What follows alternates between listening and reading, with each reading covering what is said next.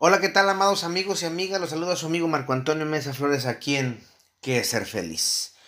Hoy vamos a hablar de un tema al que veo que mucha gente tiene pavor, aunque lo nieguen, por ser tan mentado y porque a ellos por lo regular dicen, a mí no me importa lo que digan de mí, que es completamente falso.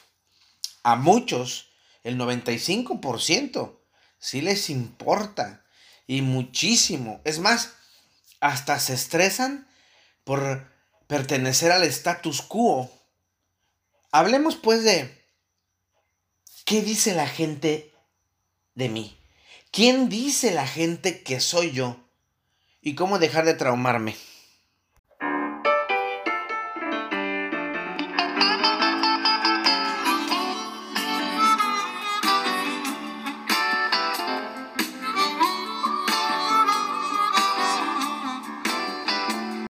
Resulta terrible en la vida es no ser feliz. Pero es peor, peor, dijera un amigo, para burlarse, claro, mentirse a sí mismo. Y es que la gente se miente y luego no sabe cómo cubrir sus huellas. Porque, seamos honestos, ¿cuántos de ustedes están supeditados a qué pensarán de mí los demás? Y cuando hablo de los demás, no solo hablo de la gente que está afuera como vecinos a los que nunca les hablo, el cuate de la tienda que siempre me atiende, la señora de las tortillas, el cuate que me corta el pelo o la muchacha que me corta el pelo. Hablo de gente de adentro, de mi círculo, padres, hermanos, familia, amigos cercanos, colegas del trabajo, amigos de café o de té, compadres, hijos, etc. Sé honesto contigo. Sé honesta contigo. ¿Realmente no estás preocupado por lo que dicen de ti? ¿Realmente te tienes sin cuidado cómo te ven?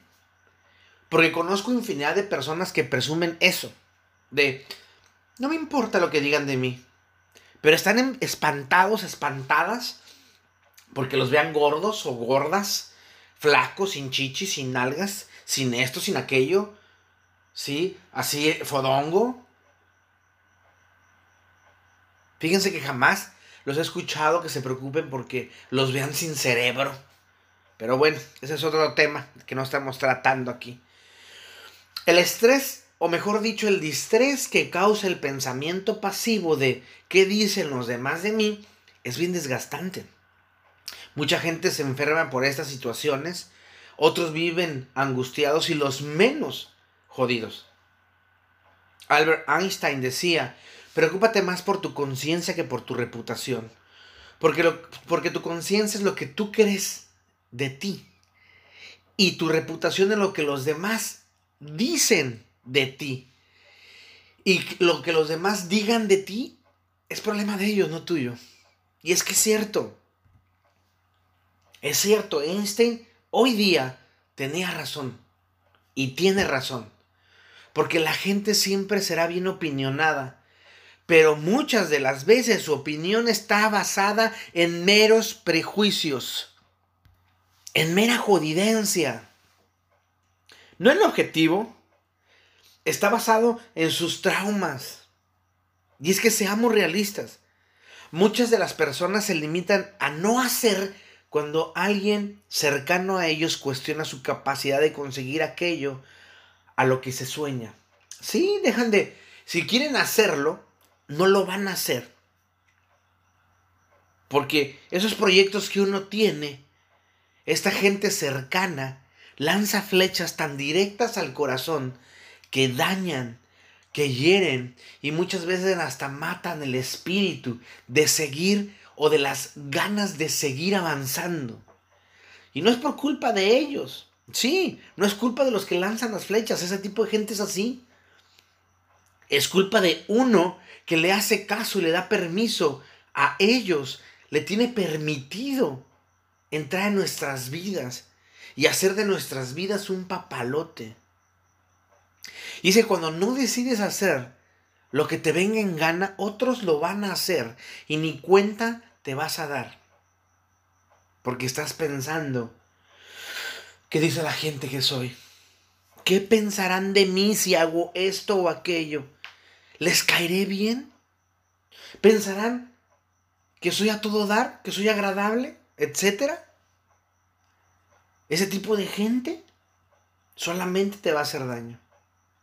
Y otra vez, regresamos al tema de ser víctimas. Víctimas, dicen actualmente. Y eso se da porque no entiendes que jamás, nunca, never podrás evitar que la gente te critique. Y tampoco vas a evitar que muchos te pongan piedras en el camino.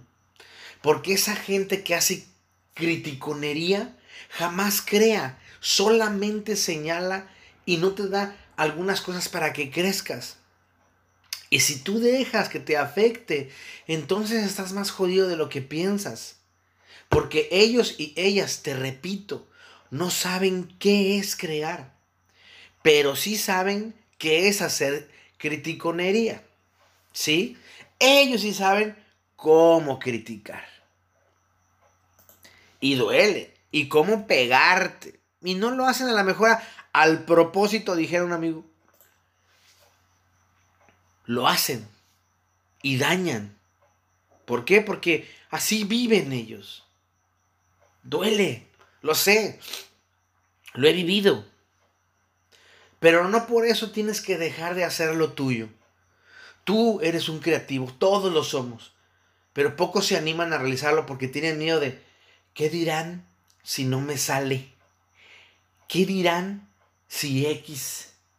¿Qué dirán si Y? Muchas cosas. Van a decir muchas cosas te lo aseguro. Pero la gran mayoría de lo que digan jamás, jamás será tan arriesgado como lo que tú estás haciendo, porque esa gente no se arriesga. Esa gente no quiere crear, no cree en ellos. Y te lo he dicho muchas veces en muchos podcasts. Dale, otra vez, de otra manera, hasta que te salga, pero no te rindas. Puedes descansar, puedes dormirte si quieres, pero sigue después caminando. Tú puedes. Comienza otra vez desde cero si es necesario, pero esta vez desde la experiencia. Recuerdo al Cristo de los cristianos, ese Jesús que decía, ¿quién dice la gente que soy? Y la respuesta era, un profeta, Juan el Bautista, X, Y. Pero eso no lo dejó mudo, ni frío, ni se puso a llorar en los pasillos. Él seguía haciendo lo que tenía que hacer. No se puso de víctima. Solo caminó e hizo lo que él quería hacer, aun y que los demás no quisieran, al grado de ser asesinado por los buenos de su época. Él siguió el proyecto que él estaba seguro que tenía que hacer y hasta lo dijo. Elí, Elí, la y que quiere decir, Dios mío, Dios mío, para esto fui elegido. No, ¿por qué me has abandonado? Como dicen, no, esa no es la traducción. Es Dios mío, Dios mío, para esto fui elegido. O sea, no fui elegido para tener 10 mil seguidores y sin embargo los tiene. Tampoco fui elegido para que me vieran bonito. No. Fui elegido para enseñar al pueblo que se puede ser humano y dar amor al próximo. Y cuando digo próximo y no prójimo, es porque la gente cree que el prójimo es el que piensa como yo, el que tiene el mismo estatus social que yo, el que tiene la misma educación que yo, no. El prójimo es el próximo. El prójimo es aquel que piensa diferente, pero bueno, por eso le pongo siempre el próximo. El que está ahí a tu alcance. Simplemente te enseñó a ser humano. Y no lloraba por los pasillos porque, ¿quién dice la gente que soy? ¿Quién eres tú? El Cristo. ¿Tú lo has dicho? No yo. Y es que si es gacho que la gente que se supone debería apoyarte, a veces es la que más te tira. La que se supone debería cobijarte, a veces es la que más abusa. Y es que nosotros le hemos dado ese valor para que lo que digan ellos pese. Y a veces hasta nos la pide. En mi libro, El amor es una mierda, en el penúltimo capítulo hablo del amor propio. Y digo que, que lo puse ahí porque porque la gran mayoría de las personas, la gran mayoría de las personas no tienen amor propio. Y el amor propio solo se puede dar después de los 29 años. porque ya es un adulto. Así es, a partir de los 29 años ya no puedes actuar como joven, adolescente o niño. ¿Sí? No, más bien, no puedes tener actitudes de ellos. Si puedes actuar como ellos, si puedes eh, tener esa capacidad de asombro de un niño o esa curiosidad de un niño, pero no puedes tener un berrinche como un niño. O no debes tener un berrinche como un niño. Puedes tener la calentura de un adolescente puberto que todas las mujeres o todos los hombres que ve se los quiere echar. Pero no puedes comportarte con problemas existenciales como ellos. Y sí, me pueden decir que todos tenemos problemas existenciales, no todos. Algunos podemos manejarlos. Si no podemos o no deberíamos actuar como una persona que no es de mi edad. El adulto es una persona libre, ya lo he dicho muchas veces. No da explicaciones, no se excusa, no pide permiso, se hace responsable de lo que hace. Nadie puede regañarlo porque se supone él o ella toma sus propias decisiones. Eso no pasa con los jóvenes, aunque me digan que sí. Y mucho menos si viven en casa de sus papás. O sea, si ya tienes más de 29 y sigues viviendo con tus papás, eres un adulto biológico, nada más. ¿Quién sabe qué edad mental tengas? Y me puedes decir, ay Marco, yo no estoy de acuerdo contigo. No estoy de acuerdo con lo que dices. Yo les diré, no me importa. Mira, te lo voy a explicar así. Si yo tengo ganas de tener sexo en mi casa, agarrar a mi esposa, lo tengo. Arriba de la mesa, en la sala, en la silla, en las recámaras, en el baño. Y si mis hijos están ahí, los mando a ver que a ver si ya puso la puerca, el dinosaurio, lo que quiera, que se vayan a otro lugar. Porque puedo hacerlo porque son mis reglas. Son las reglas de los dos. ¿Por qué? Porque voy a tener sexo con su mamá. Ahora, piénsale, ¿tú puedes hacer eso? ¿Con tu novia? ¿Puedes tener sexo en la casa de tus padres con tu novia? Y me puedes decir, sí, en mi cuarto. No, no, no. En la sala. Le puedes decir a tus papás, ¿sabes qué, papá? Váyanse de aquí porque vamos a coger arriba de la mesa. ¿Mm? O en la cocina. O me voy a meter a bañar con mi novia.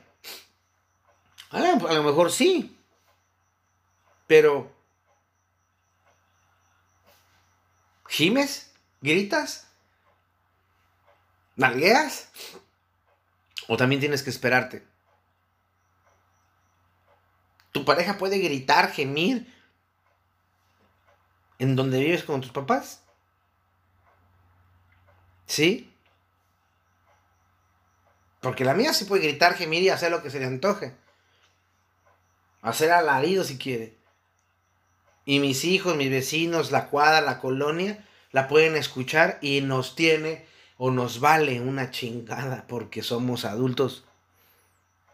Querer esconder, tener sexo es estúpido en una sociedad en donde no deberíamos de tenerle miedo a eso, sino a las guerras, sino a las armas y a otras cosas.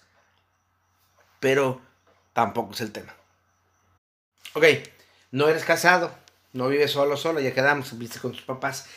Pero supongamos cuando ya vives sola o solo, Puedes hacer lo que quieras en tu casa, puedes meter a quien se te antoje.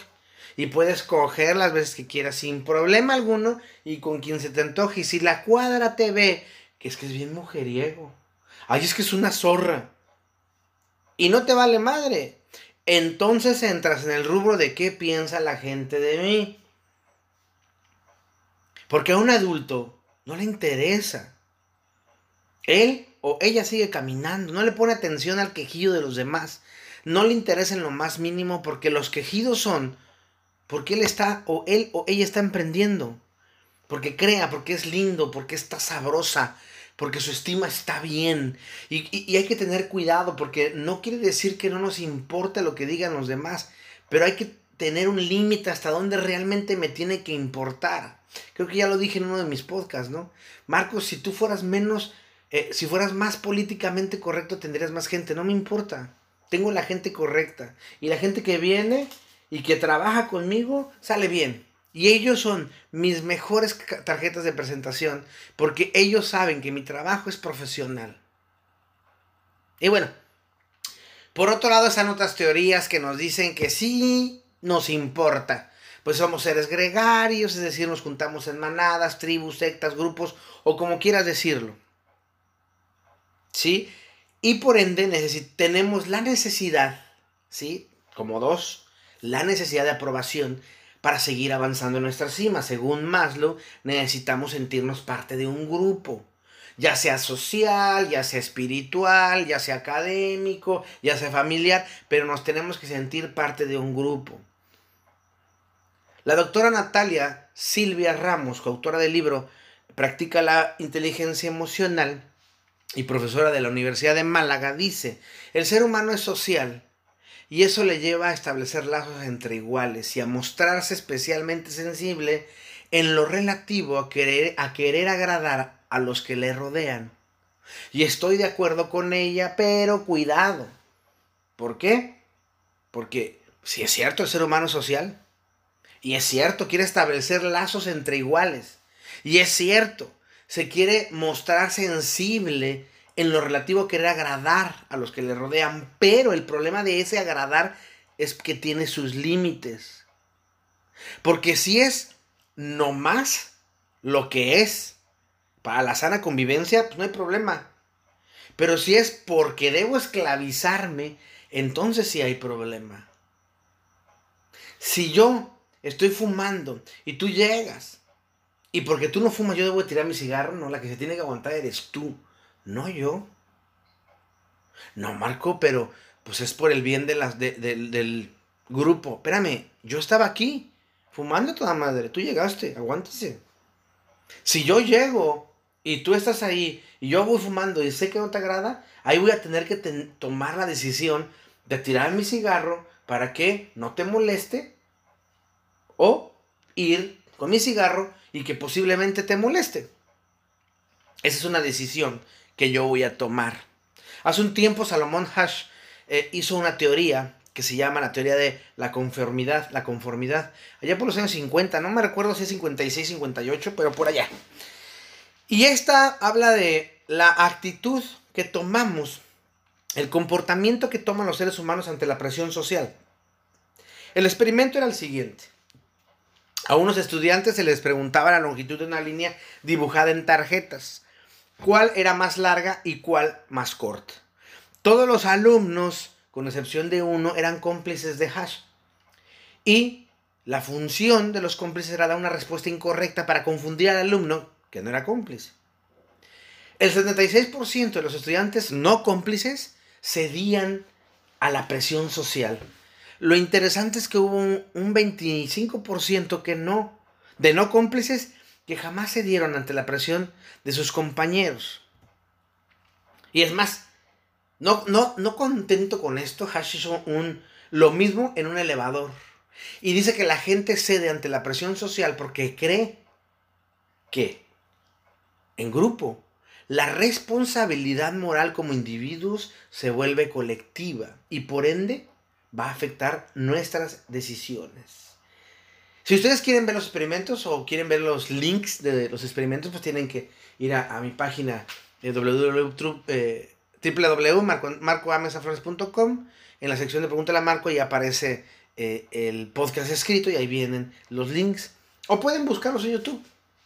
Ahí ponen este Salomón Hash y, y van a ver los links. Es muy interesante esta teoría. Consuelo Angarita Arboleda dice en, su libro de Psicología Social, Teoría y Práctica en la página 12, en función del entorno social, el ser humano se forma con una tendencia hacia los demás y no en función de sí mismo. Mm. O sea, cuando estamos con los demás, preferimos hacer lo que dicen los demás, olvidándonos un poco de nosotros, o mucho.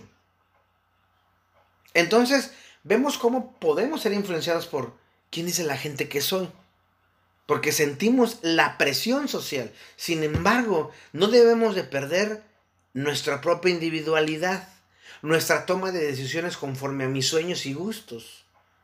Porque si tú haces eso se vuelve peligroso para ti. Dejar de ser tú por querer ser parte del grupo se vuelve peligroso.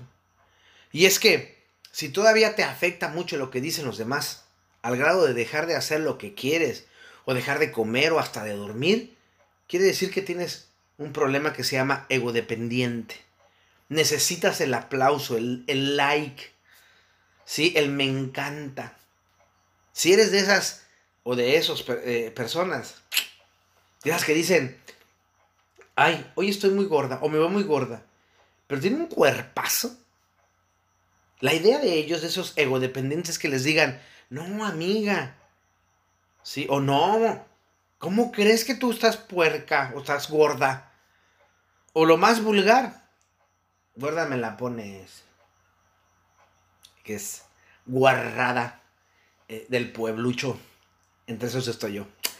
Pero bueno, o pones como un cerdo, ¿sí? Tu hombre, como un cerdo y tu foto en el gym enseñando músculo, ¿no? Para que te digan, no mames, estás recuadrado, man. O que te digan, estás bien papacito, etcétera.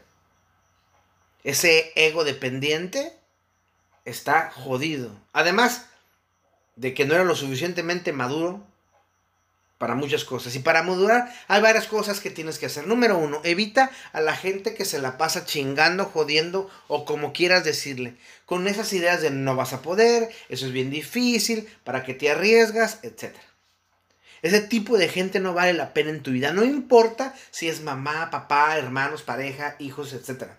Ellos no deben ser parte de ti. No dejes de amarlos, pero aléjate, porque ese tipo de gente está jodida y te quiere joder.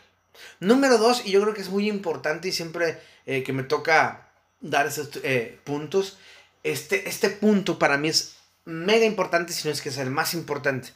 Lee. Una de las cosas más importantes para subir la estima y poder dejar a un lado los que dicen de mí es la lectura.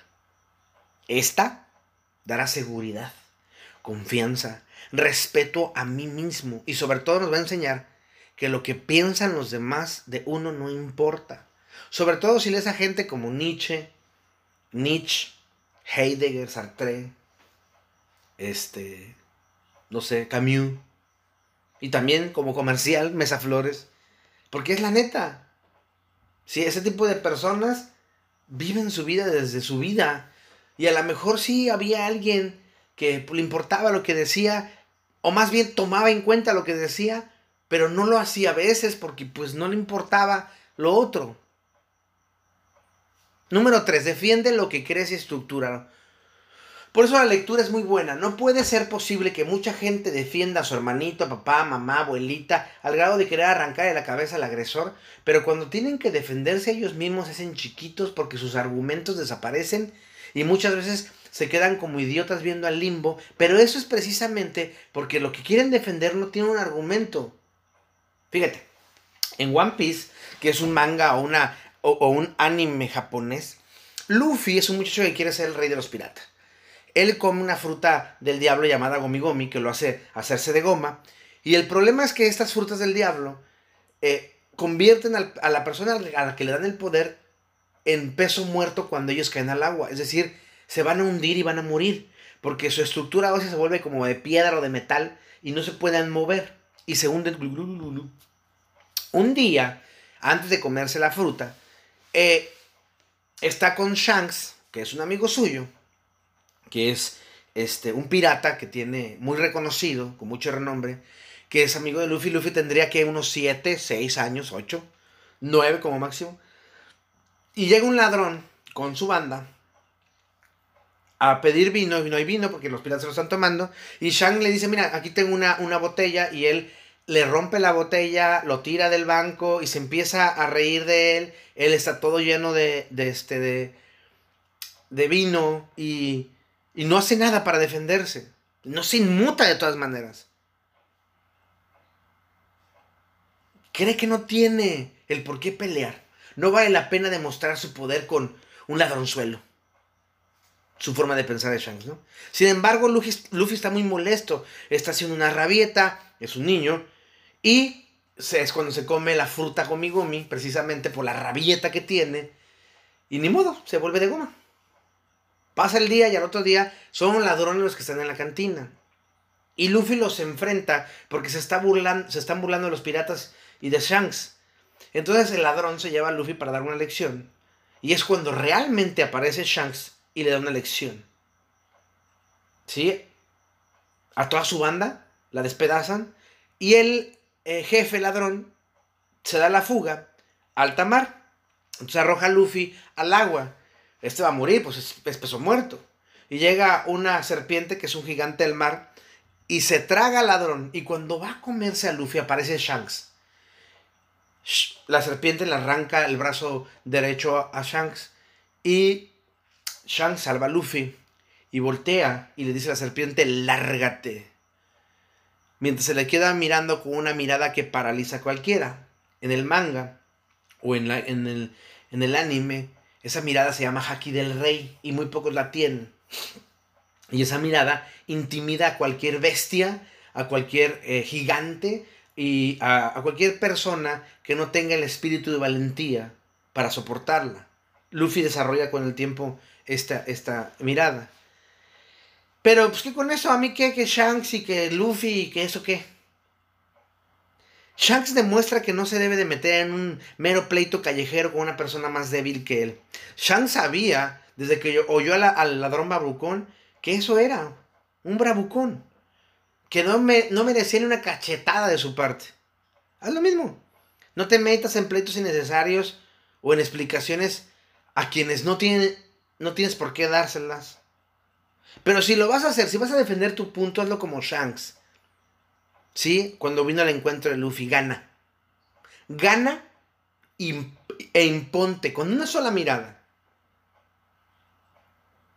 Es decir, que lo que tú digas sea pensado y analizado y con fundamento. Que la otra persona no sepa ni por dónde le llegó el madrazo. Porque tú sabes tu sueño y sabes de dónde puedes tomar de aquí, de aquí, de allá para poder hacerlo realidad. Porque tú sabes que es real. Y sí, que vea o que vean que te vale madre lo que piensas de eh, lo que piensan de ti. Cuatro, ten claro quién eres. Para poder hacer eso hay que tener claro quiénes somos. Para poder avanzar debemos aprender que no somos únicos e irrepetibles y debemos creerlo, cultivar nuestra mente, nuestra alma, nuestro corazón, para que podamos dominar nuestras emociones y sepamos que, es la inteligencia emocional. ¿Sí? Y no nos derrumbemos, porque pasa mucho que nos derrumbamos a la primera. O nos derrumbamos a la última, pero nos derrumbamos. Tenemos que seguir caminando. Porque si no te puede pasar lo que le pasa a muchos, que quieren hacer algo, pero por temor a que no les salga bien o que los critiquen, mejor no lo hacen. Y entonces dejan de creer en ellos. Te voy a decir unas palabras. Si tú vienes a mi consultorio, yo tengo 50 cuadros en la pared y los cuadros tienen frases. No tengo ninguno de mis títulos ni nada de esas cosas. No me gusta.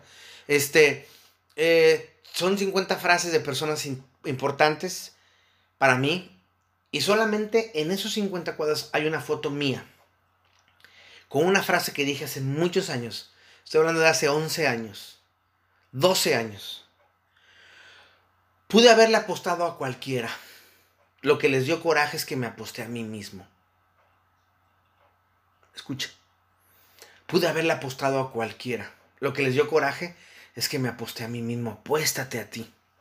Es la mejor apuesta la mejor inversión que puedes hacer. Número 5. Complacer a los demás antes de ti es la manera más tonta de autodestruirte. Recuerda esto, jamás lo olvides. Todos tus críticos, todos tus señaladores, todos y todas, al final del día no van a estar. Solo vas a estar tú contigo. Nada más. Y no puedes, ni debes quedar mal contigo jamás. Así que comienza a complacerte a ti hoy, ya, aquí, en este momento. La cantante y compositora estadounidense Sheryl Crow dijo, yo no sé cuál es la clave del éxito, pero la clave del fracaso es tratar de complacer a todo el mundo. Te la repito. Yo no sé cuál es la clave del éxito, pero la clave del fracaso es tratar de complacer a todo el mundo. Y es cierto. Número 6. Trabaja tu autoestima. En mi podcast número 29 hablo muy claro sobre la autoestima y doy métodos como eh, para cómo trabajar con él, así que no me voy a detener a explicarlo ni nada. Número 7. Trabaja la asertividad. Ser asertivo no es malo, pero ser asertivo y no complaciente. Ser asertivo es la fórmula de mandar al carajo de manera diplomática y no hipócrita a los demás. Aunque no les guste reconocer que esto es así, la asertividad tiene que ver con eso. mandamos a la chingada a la gente de manera diplomática y no hipócrita. Simple. 8. Si tú no puedes con todas estas molestias de qué van a decir de mí, de, de pensar que te están viendo mal y que quieres quedar mal, terapia. El 8 es ve terapia. Es verdad, te van a ayudar ahí mucho. Si crees que no puedes o, no sabes cómo manejarlo, ve a terapia. Te va a ayudar. Y si no, es que no, no, tengo confianza, escríbeme. Podemos vernos por Facecam. Yo doy terapia por internet. Skype, Facecam, lo que ustedes quieran. Pero ve a terapia. Como punto final. Y creo que es importante que lo vean. Fíjate. Los que posiblemente, y escucha bien, posiblemente deberían preocuparte qué piensan de mí, son tus mentores de que te impulsan. Pueden ser tus padres, amigos, hermanos, familia, maestros, líderes, no sé. Está claro. Ellos podría preocuparte qué piensan de ti. Pero ellos, los que te impulsan, jamás harán algo para cortarte las alas. Para que te preocupes qué piensas de mí. Al contrario, se harán un lado si estorban para que tú vueles. Te, frustres o te metas en ansiedad. Pero también ten cuidado, porque no te van a tratar bien. Muchas veces la, la vas a cagar, la vamos a cagar. Y ese tipo de gente está precisamente para darnos un zape y decirnos, tú puedes hacerlo mejor. Porque luego la gente piensa, ay, es que me trató muy mal. Tenía alumnos que lloraban porque les decía que sus ensayos estaban mal y que ellos pueden hacerlo mejor, que lo habían copiado y plagiado de algún lugar y se sentían ofendidos por haber plagiado algo en lugar de, más bien, se sentían ofendidos porque yo les decía que habían plagiado algo en lugar de ofenderse por hacerlo. Yo, soy, yo era el malo de la película porque eh, no los trataba bien, porque los otros maestros eran maestros que les ponían 10, pero eran maestros mediocres, profesores mediocres que apenas si sabían escribir su nombre. Tú puedes ser mejor cada día y dejar que la gente diga lo que se le hinche la chingada gana porque la gente es así. La gente siempre va a hablar. Si lo hiciste porque lo hiciste, si no lo hiciste porque no lo hiciste. Hazlos a un lado. No valen la pena. Por los demás amigos míos, les mando un abrazo enorme, cálido, sanador, muy nuestro. Un abrazo cósmico. Búsquenme en las redes sociales. En todas soy Marco Antonio Mesa Flores. En todas. En Facebook, mi foto de perfil, de perfil es Buda, Jesús y Krishna en un puente. Y la foto de atrás, a otra vez, es el letrero de advertencia de, divertido que tenía. En Instagram y Twitter me van a ver con una foto de Kanash. Digo, con una camisa de Kanash. Eh, en una foto con mi arete en mi lado izquierdo. La camisa es color azul. O me pueden buscar en www.marcoamesaflores.com. En el blog Pregúntale a Marco. Ahí aparecen todos los podcasts escritos. Y aparecen lo que vendo. Y algunos, algunas este, eh, talleres gratuitos. Otros que en venta y así. Y son muy buenos para leer. Tengo una columna que se llama Camina conmigo. En www.primeravueltanoticias.com en la sección de opiniones. Ahí todas las semanas escribo de diferentes cosas, de diferentes artes. Y bueno, recuerda algo, mi voz irá contigo. Te mando un abrazo cósmico y que te valga que piensan de ti. Porque lo que piensan de ti no importa, sino lo que tú piensas de ti mismo, eso es lo que importa. Abrazo cósmico.